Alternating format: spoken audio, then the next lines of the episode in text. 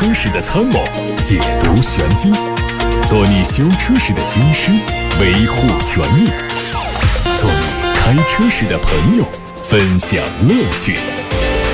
调频九二七，傍晚六点半，董涛说车，只和车友在一起。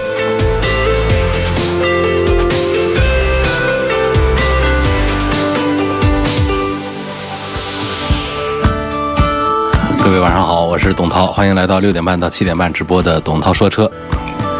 欢迎各位在今天六点半到七点半的直播时段，通过热线电话八六八六六六六六参与节目，或者通过董涛说车的微信公众号参与节目，提出选车用车的问题。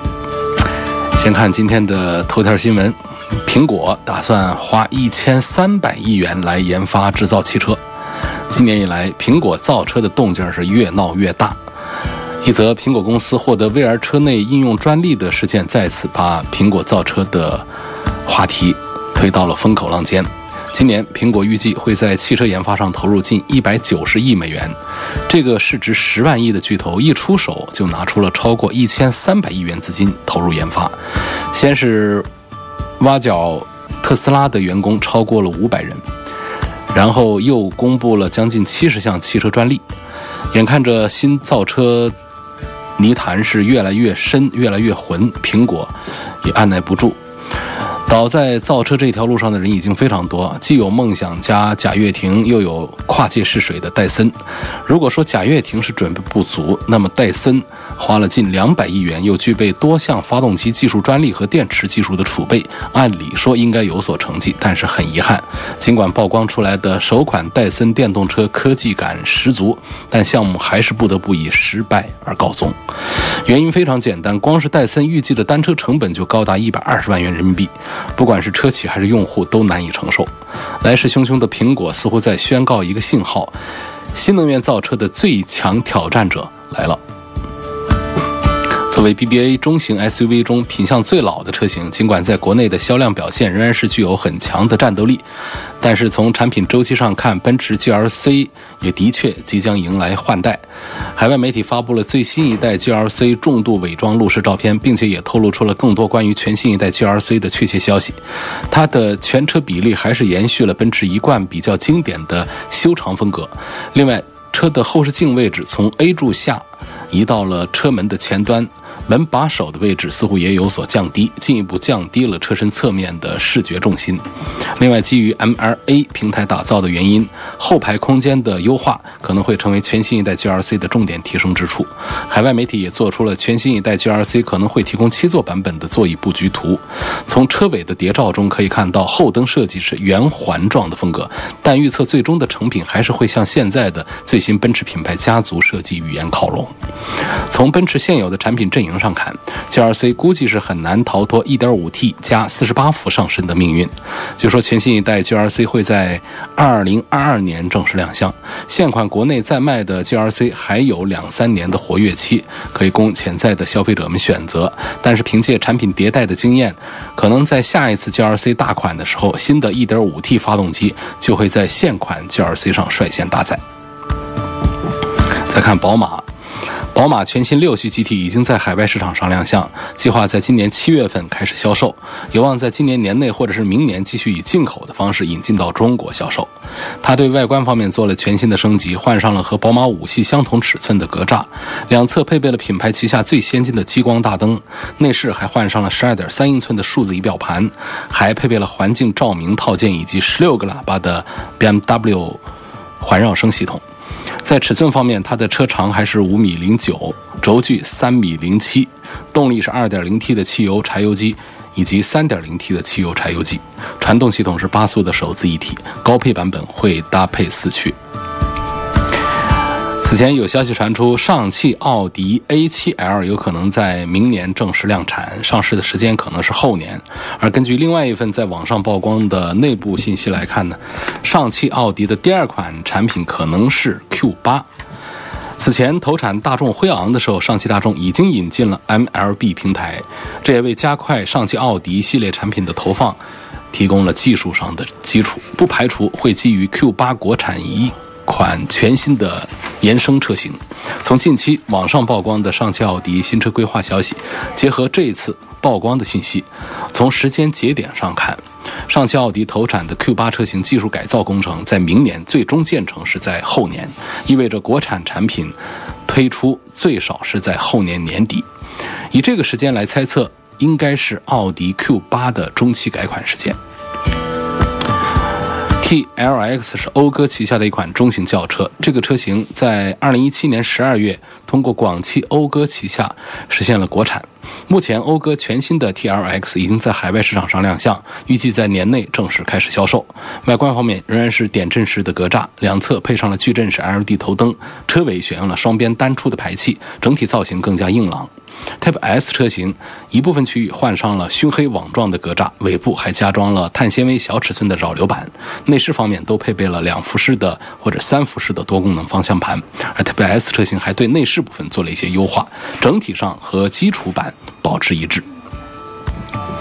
哈弗官方发布了全新 SUV 的设计手稿图。这个车由前路虎设计总监、现长城汽车全球设计总监操刀。图片展示了它的大体设计思路，主要是以塑造硬派 SUV 风格为主。它会独立于。H 系和 F 系有望在下半年正式上市。从设计图上看到，整体意在展现一个硬朗的 SUV 风格。前脸是平直方正的思路，搭配圆角矩形的格栅和镶嵌在内的圆形大灯组。侧面前后腰线在车身中部有交汇，搭配车门下方的凹面设计，营造出很强的层次感。雪铁龙可能正在准备推一款全球化的轿车，这车可能是雪铁龙 C6 的继任者，可能定位在中型轿车。它会采用和标致508以及 DS9 相同的 EMP2 平台进行打造，会在明年年底正式亮相。这个车的设计灵感可能来源于在六年巴黎车展上首发亮相的一款概念车。吉利的新款帝豪 GS 的配置图已经在网上出现，它取消掉了1.8升的产品，主打了 1.4T、1.5T，并且配上了10.25英寸的中控屏，还有7英寸的全液晶仪表以及极客智能生态系统。之前以“五二零尽情来电”为主题的一汽丰田奕泽家族发布会在线上举行。当天备受期待的丰田在中国的第一款量产纯电动车型奕泽 E 尽情正式上市，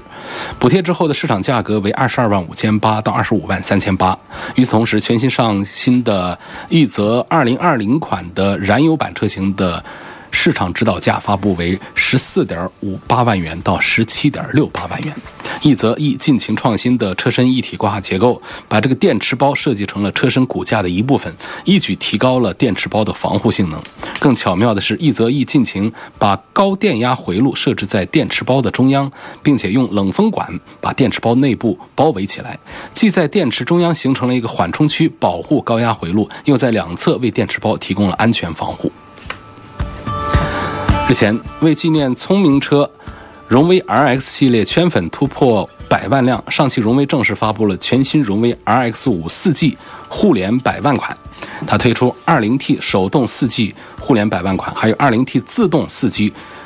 互联百万款两款产品，官方指导价分别为九万九千八和十一万九千八。它传承了荣威 RX 五系列高品价比的产品优势，拥有超大的空间，以及全系标配了0.86平米的超大尺寸的全景天窗，还有10.4英寸的高清触控电容屏，18寸的精车双色铝合金轮毂。同时，对配置还做了一些调整升级。20T 手动版配备了同级非常少有的天窗以及18寸的轮毂，无钥匙进入，一键启动。选装 LED 大灯等实用配置，而自动版呢，除了这些配置之外，还增加了一个高级皮质座椅的装置。各位正在听到的是董涛说车，马上就开始回答大家的选车用车提问。提问的通道是八六八六六六六六热线，还有董涛说车的微信公众号后台八六八六六六六六上的王先生，他问希望推荐一款适合五十多岁男士的美系车，要是中大型的 SUV，希望价格呢在三十到四十万元。那美系呢？就现在在市面上比较热闹，在宣传在卖的就两个品牌，一个是别克，一个是福特，啊，就这两个。那么目前来看的话呢，别克的昂科旗，我觉得是首先推荐这位关注。其次呢，即将要销售的这个探险者，福特的探险者也是值得一看。这两个家伙都很大，有多大呢？车长都是到了五米的级别。这一般来说呢，就是我们这个轿车啊，就是这个中型轿车，车子比较长，像这个奥迪 A 六啊，像这个奔驰 E 级、宝马五系啊，都是五米车。呃，车长一般的 SUV 常见的都是在四米八左右的长，所以它们能够达到五米的车长，可能在轿车里面呢只能算是中大型，但是在 SUV 当中的五米车长就意味着这是一个大型的一个 SUV 了。那在厂家的一般的描述级别当中叫做中大型 SUV，实际上呢，真到了五米二、五米三一样的，那就是特大型全尺寸的这个 SUV 了。因为这个 SUV 本身车子宽、车子高，所以它稍微有一点长，这车子就显得特别的大，啊，就是这样的视觉效果。所以刚才这位朋友问这个美系的三四十万的 SUV 呢，我想可能这两个产品应该是最值得关注一下的。别克的昂科旗，两个产品，呃，都是这个上市时间不长。啊，这个昂科旗呢也是通过上汽通用国产了，探险者前期是只有进口，那么后期也是长安福特来国产，现在已经是马上是上市了，进入到一个倒计时的状态了。在今年夏天，那国产的探险者肯定就会上，他们的价位都是三四十万，而且这种车也适合五十多岁的男士来开，车型宽大。然后底盘柔软舒适，隔音降噪比较好，就是但是在外观内饰方面呢，就没有年轻人喜欢的那种时尚的激动的气息，它显得比较的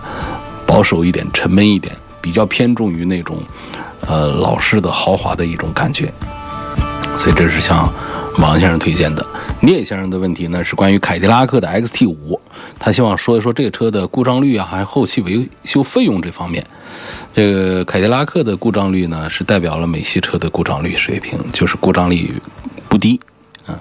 那么，但是它常见的一些故障呢，倒不是说就出现很严重的一些麻烦，就有点像这个欧洲的一些产品一样的，像这个捷豹路虎一样的，常见的都是一些电子方面的一些小毛病会多一些。比方说，很很多网友曾经反映过，像凯迪拉克的变速箱故障，实际上变速箱也没坏。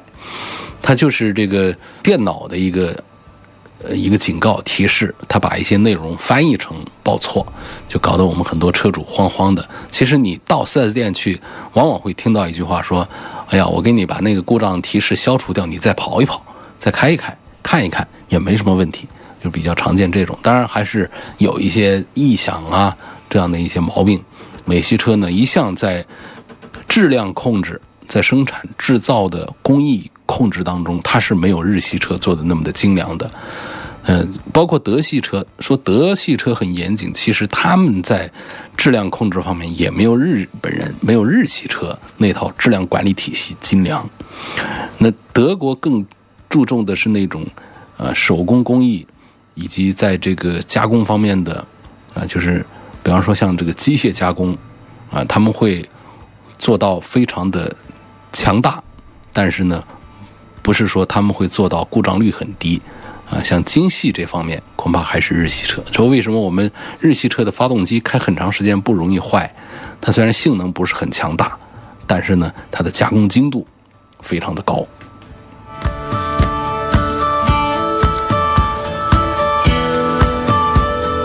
下面的问题来看看来自董涛说车微信公众号。我们从十八点三十分最早的提问看起，说奥迪 Q 五、还有奥迪 A 六、还有沃尔沃的 S 九零这三款车推荐谁？考虑的是性价比、后期油耗、空间、保养费用。这个车的说法应该讲，在后期费用方面呢，那还是奥迪要贵一些。然后在空间方面呢，这三个产品当中，我觉得还是 S 九零、沃尔沃的 S 九零的空间。要更宽敞一些，后期的油耗水平啊，都差不多，不用太在意这些东西。从整体的性价比表现讲呢，我觉得目前的奥迪 A 六的性价比表现是非常棒的，优惠过后的价格很便宜，包括奥迪的 Q 五。但是 Q 五的性价比呢，跟这个奥迪的 A 六放在一起，我也觉得还是当下买个 A 六是很划算的一个一个选择。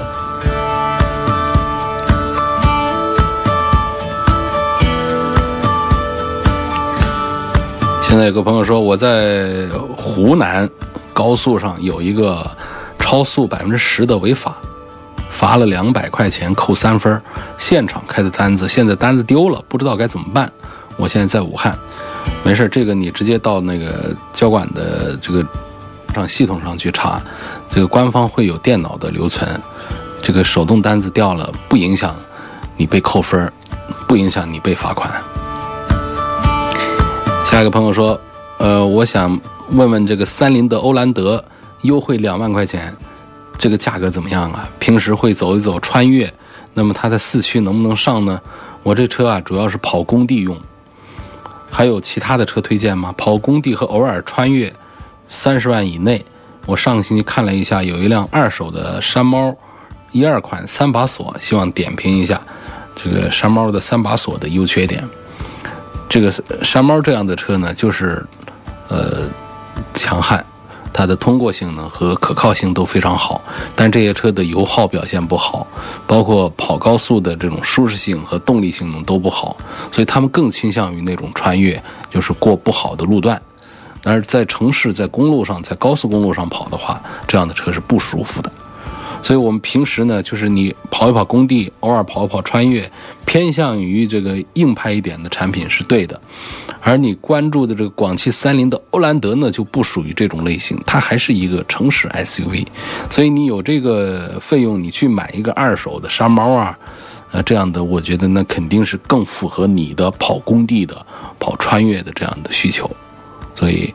我不赞成这位网友考虑广汽三菱的欧蓝德。不适合你。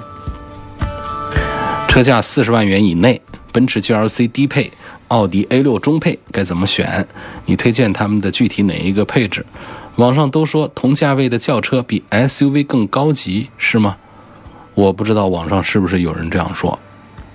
我没太关注网上的这个信息。反正我这么说的是比较多的，在同品牌旗下的。这个同样价位的轿车和 SUV 当中，往往轿车的性价比要更高一些，因为同样价位的 SUV 可能是来自于更低一个级别的轿车的平台出来的生产出来的。我们看很多的品牌旗下都有这样的一种交叉的关系。呃，你比方说像这个朋友他关注的这个奔驰的 GRC 的低配，还有奥迪的 A6 的中配。那么和奥迪 A6 的这个平台级别对应的，那实际上就是奥迪的 Q7 了，啊，就更高级别了。那么和奥迪 Q5 对应的轿车呢，恐怕是奥迪的 A4。那我们在这个 SUV 上也能看到这样的关系，说途观这样的产品实际上卖的跟帕萨特一个价，但是呢，它不是跟帕萨特同级别的，它在平台基础上呢。它是跟第一个级别的速腾这些是一个级别的，所以我们到了 SUV 还可以看到这个像日系车也有这样的一个关系，比方说像 CRV，它跟雅阁他们是同价位的，看起来是同消费级别的，但是他们不属于同平台级别。那么 CRV 呢是跟第一个级别的轿车思域是同平台级别的，但是因为它造成了 SUV。它就卖的跟 Inspire、跟雅阁这些产品一样的价位了，所以这样的关系之下，啊，我经常在节目当中讲，同品牌下同价位的轿车比 SUV 要更值钱、更有性价比。但是这有一个重要的前提，你不要跨品牌做对比，你跨了品牌就把我刚才说的这个平台关系给忽略了，一定会有一个平台关系。你看刚才说的这两个产品，你其实已经跨了平台了。你拿的是一个奥迪的 A 六，来跟一个奔驰的 GLC 做一番做对比了，所以呢，我们就不能说给出一个武断的说法，说是一定是谁呃划得来一些。那么从这个现在的这个推荐购买角度来讲呢，在这个四十万左右的这个价位的话呢，我还是赞成奥迪 A 六要多过于 GLC，从这个性价比的这个层面上来讲。那么具体到配置推荐什么？如果我们考虑奥迪 A 六的话，A 六呢，它这个我们第一个大的方向就是来看动力啊，有低功率的，然后有这个高功率的 2.0T，还有3.0的，我觉得就不用看了。我赞成的是考虑这个中功率的 2.0T，两百二十多匹马力的 2.0T 的，呃，这个动力的，现在的优惠完的价格也就是三十万、三十多万、三十万出头。这车在其他的配置方面呢，相对于低配产品呢，呃，区别不是太大，但是主要就还是在什么呢？它的这个发动机的这个调教方面，会让这个车开起来啊更加的顺畅一些。如果说我们要考虑奔驰的 GLC 的话，那奔驰的 GLC 我在今天的资讯当中也讲到了，奔驰的 GLC 可能就快要迎来呃换代了。那么下一次换代呢，可能就会用上 1.5T 的动力了，看大家是否更接受这个小排量的呃这个发动机的产品。那么如果我们现在要买这个奔驰的 GLC 的话呢，我的推荐呢也是高功率的 2.0T 的最低配。其实现在的实际成交价呢也是不到四十万，嗯，这个车子会开起来也是更加的顺畅一些，跟刚才提的 A6 一样，呃，他们在动力上有区别，同时呢，这个 GLC 的这个 2.0T 的高功率版本呢，还会在安全配置方面相对低功率版本有明显的区别，比方说一系列的电控装置，像什么并线辅助啊，这一个都值几千块钱，如果选装的话，四千多块钱。还有车道偏离预警啊，车道保持辅助啊，嗯，这个主动刹车啊，这几样配置，实际上呢，车上如果有的话呢，确实可以大幅度的提高我们行车的安全性。其他的一些舒适配置也还有，所以这多花的几万块钱，实际上比我刚才讲那个 A 六多花的那一点钱还更加值得。因为这个 A 六多花几万块钱呢，其实都来自于发动机调教上的区别。我们讲，对于汽车厂家来说，这种发动机的调教成本是最低的，几乎是忽略不计的。但是车上那些看得见、摸得着的配置，那可都是得找供应商采购的，那是真有成本的。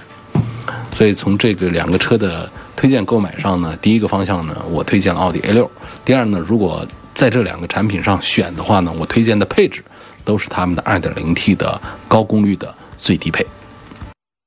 您正在收听的是董涛说车。董涛说车，继续直播，回答大家的选车用车提问。来看八六八六六六六六。陈先生说：“我昨天节目里听到说，比亚迪唐混动版从做工啊设计来说呢，在国产的自主品牌当中算不错的。那么同样价位的话呢，这款车的燃油版是否值得买？燃油版呢是 2.0T 的。”呃，这个车子我也推荐，2.0T 配的是 6AT 的变速箱，燃油版相对于这个电动版来说，它确实是便宜了很多钱。新能源版本的唐呢，起步都是二十几万，贵的到三十几万去了，而这个车呢，便宜了十来万，2.0T 动力，动力显然讲呢，它是要稍微弱一点，啊，动力它相对这个电动来说，这个汽油机啊。它在提速的时候那种表现没有电动车来的那么的安静，那么的快。但是呢，价格便宜这么多，而在这个底盘体系各方面都一样的话，其实我觉得也是很值得推荐的一个国产的中型的中大型的一个 SUV。下面一个问题说，呃，刹车系统正常使用，刹车油里会不会进空气啊？我的桑塔纳刹车不太给力。修车的师傅说刹车油里有气，要求我换刹车油，这对不对？这恐怕是对的，因为这个刹车油里面呢，它尽量的会把气排干净，但是呢，不排除排不干净以及重新进气，以及这个气体它在这个遇温呃遇到这个高温的情况下会变成水。那么这样会影响刹车油传递力矩的这个性能，会导致我们刹车的效果会衰减。所以呢，当我们发现刹车能够减速、能够刹停啊，但是呢，我们这个用脚踩上去啊，软绵绵的，感觉是能够压缩的这种状态。刹车踏板踩下去啊，就踩一下，稍顶一下就到底下去，这个也就是感觉到整个油路里头是可以压缩的。那么很大概率呢，就是这里头刹车油里面有气体，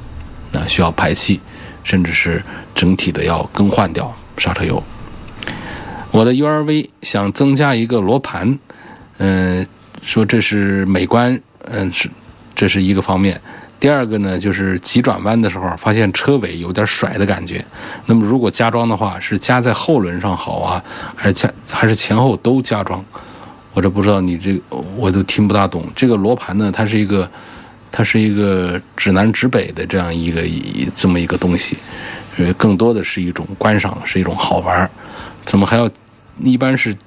它是一个电子控制、电子的一个显示的东西啊。你怎么还要前轮、后轮都加装一个东西？我不太理解。呃，这是不是我们说的不是一样一个东西啊？还有一个关于驾照的问题。二零一五年五月一号的酒驾，驾照被扣了。酒驾啊，说今年到期了，可以重新考驾照了。可是上网查才发现，交管局那边是二零一七年才给我挂网，那就代表我还得再等两年才能重新考驾照。问一下这种情况我该怎么办？这种情况呢，你是可以到这个交管局的这个窗口里面去，呃，这个申请撤销，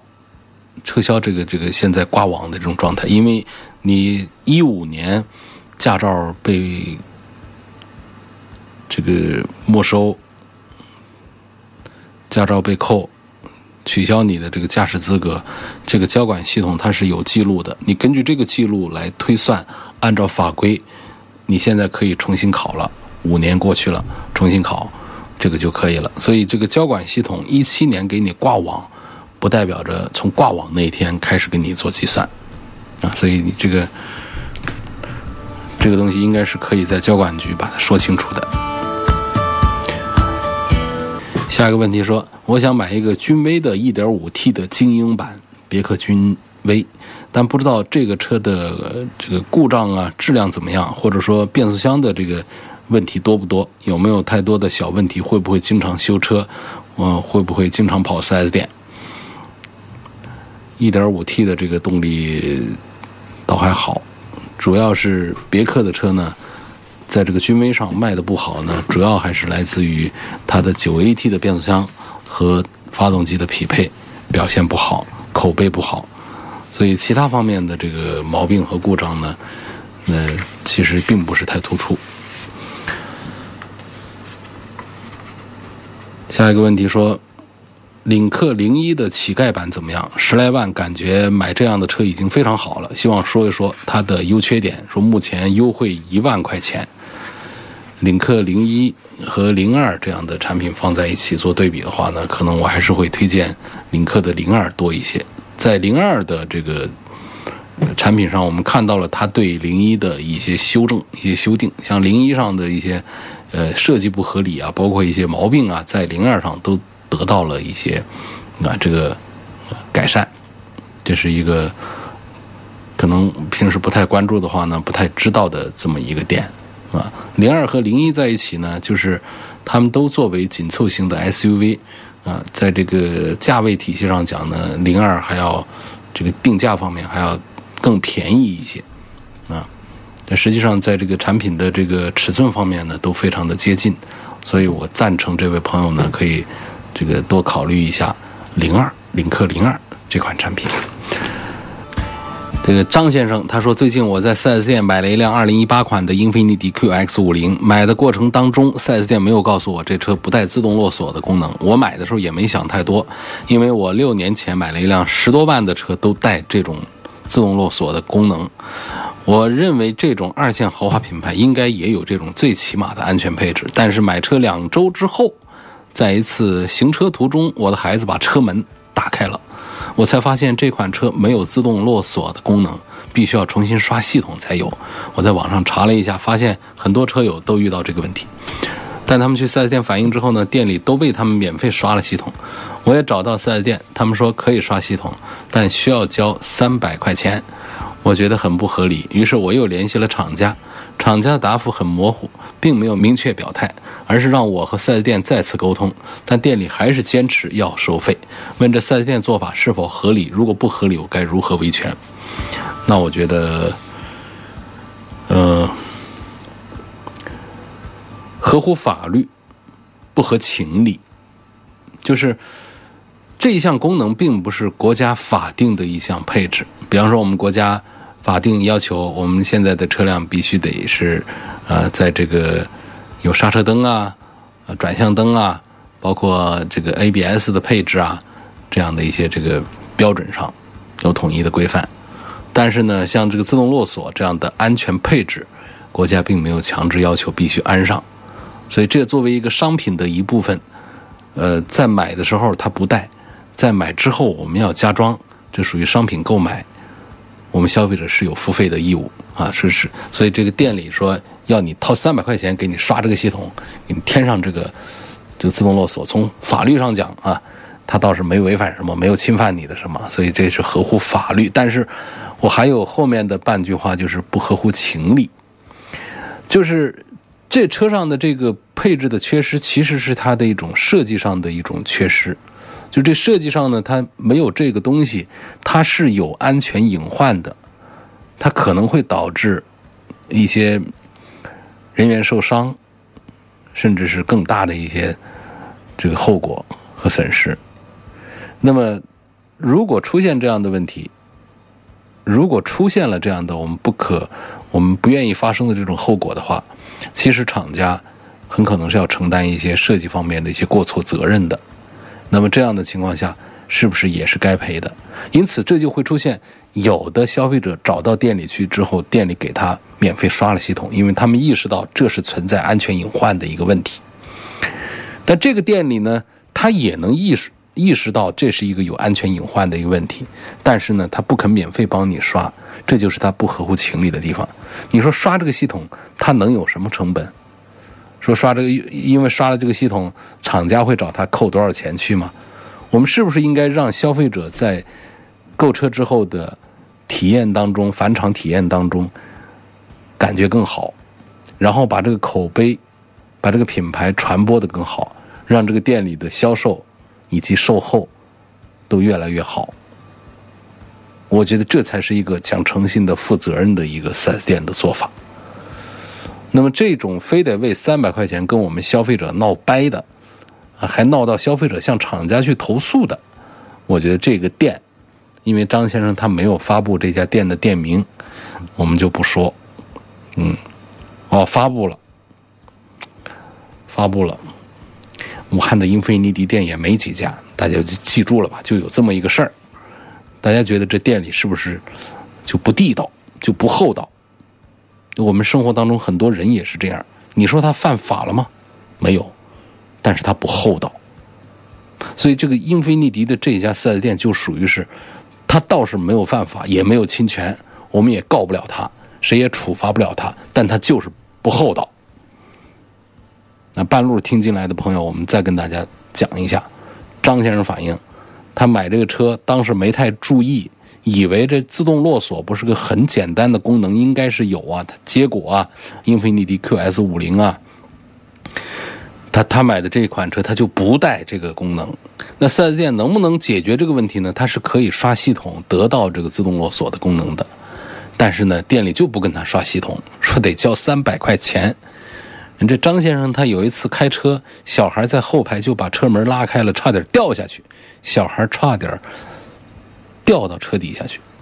你说这样的隐患，店里是不是应该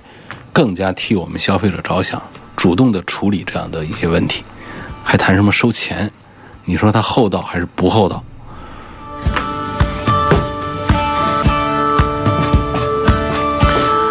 王先生，王先生。他问这个雷克萨斯，他说：“R X 三百，我是买它的舒适版呢，呃，还是买它的精英版，还是买它的典雅版？我比较关注的就是这个车的性能啊、性价比啊、实用性啊、后期保养方面。你关注这几个点呢，其实都是很普通的点，就很正常的点。就跟有的人问我，这款车的高配和低配是不是后排的空间一般大一样的？那必须是一般大呀。高配和低配只是一些配置上的，它整车制造出来，它一个车型它的空间呢，这什么都是一样的了。那么 RX 三百呢？呃，雷克萨斯家族啊，他们造车子设计价格、设计配置的差异啊，就很有意思。它往往呢，就跳的特别远。那别人很多是一万多块钱、两万多块钱一个价格段位，他这儿呢，弄不弄就是四五万块钱、三四万块钱一个一个段位，中间就差的比较远。那舒适版、精英版、典雅版。这个中间的隔的价格都是四万一四万一条吧，三三万多到四万一条。那么他们在配置上的这个核心的，我讲安全配置是核心配置，区别并不是太明显。除了低配之外，那它的这个这个次低配这些基本上都是差不多的。更多的来自于那些电动后备箱啊啊那样的一些什么前排的座椅加热通风啊。驾驶座位的记忆啊，等等这样的一些舒适配置，所以我们要算出这个账来的话，拿出算盘一，拿出现在都不用算盘了，拿出计算器，计算器一算的话，就会发现我们应该买它的低配，那多花几万块钱真划不来。就在其他的豪华品牌上，这种三四万块钱会带来很多的配置上的差异，但是在雷克萨斯上呢，区别都很小。那早期雷克萨斯还干过一个。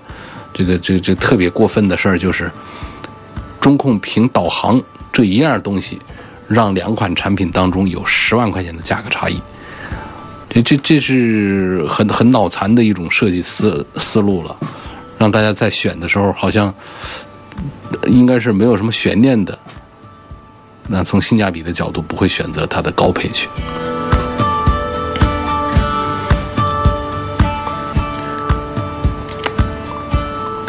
还有一个问题，说我看中了大众探歌的 1.4T R-Line 版本，还有它的舒适版，希望能够对比一下这两款车谁更加适合年轻人开。那么探歌的 R-Line 后期维修保养有什么区别的没有？没有什么区别。那这个。T-Roc 探歌这个车呢，本来就是为我们这个年轻的、时尚的朋友们来准备的一个原汁原味的一个，呃，德国大众的小型，这个都不叫紧凑吧，叫小型 SUV。那么它的这个 R-Line 版本呢，无非就是一些装饰方面的东西，嗯，装饰方面的一些视觉方面的东西，它不会给你带来在后期维护保养方面的区别。我认为一个年轻人的话，可能选择 R-Line 呢，会。看起来更加的赏心悦目一些。好，还有最后一个问题，我们说一说。这个朋友问：这个东风本田的 CRV 的保值为什么比较好？我们说一个车的保值好呢，很大程度上就还是因为它的什么？呃，它的销量大。那 CRV 在我们一众合资 SUV 当中，一直销量是遥遥领先，是常青树，常年不倒翁。从早期的加价，就常年的加价，到后来不停的改款升级，与时俱进，所以这款产品呢，一直是在二手市场上是保值王、保值冠军。嗯，这是这个一个点，就是它的销量非常的大。另外呢，就是它在这个，包括它在一些评奖当中的一些表现。比方说，在这个 J.D. Power 的这个一些这个保值率的排行榜上，这个 CRV 它常年是保值率第一名，三年的残值率啊高达百分之六十一。所以这个这也有些人讲这个汽车界的理财产品，那就讲这个 CRV。嗯，你当你花二十万左右想买个 SUV，我不知道买什么的时候，你就去看一下本田的 CRV，你是否有？有不喜欢它的地方，如果找不出不喜欢它的地方的话，你买它基本上就不算个错。各方面的这个产品的平衡都非常好，而且现在新能源版本就是它的油电混合的版本是我推荐要比较多一点的，而且现在还有一些优惠活动，首付五成零利息，嗯，现在就是还有在年内买这个东本的任何车型都可以再享受最高五千块钱的政府补贴。所以这就是这个 CRV 推荐的比较多，是这样的原因。好，今天就到这儿，感谢各位收听和参与晚上六点半到七点半中直播的董涛说车。错过收听的朋友，欢迎通过董涛说车的全媒体平台收听往期重播，以及通过董涛说车全媒体平台参与互动，提出问题。